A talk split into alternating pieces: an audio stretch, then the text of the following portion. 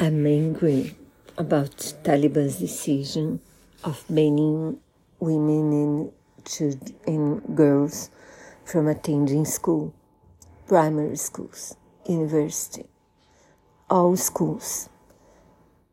And I'm I'm putting the blame the blame on Biden because it was his decision, in my opinion, that caused this to happen when he gave Afghanistan to Taliban without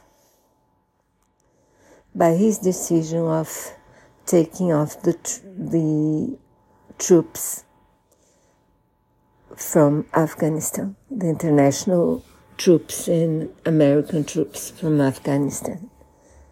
Shame on him, in my opinion.